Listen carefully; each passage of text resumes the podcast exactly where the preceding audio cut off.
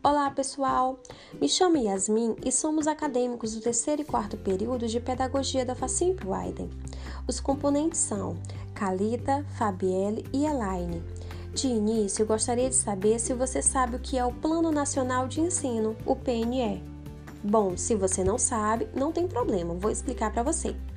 O PNE determina as principais diretrizes, estratégias de ação e metas a fim de guiar as políticas públicas educacionais e combater os problemas do sistema de educação brasileiro em todas as esferas do governo.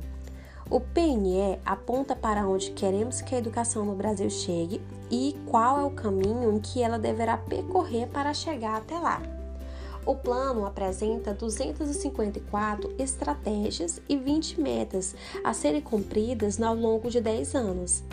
Dentre essas metas, vou, vou, destacar a meta 10, que fala sobre a educação de jovens e adultos, que oferece no mínimo 25% das matrículas de educação de jovens e adultos no ensino fundamental e médio, na forma integrada à educação profissional.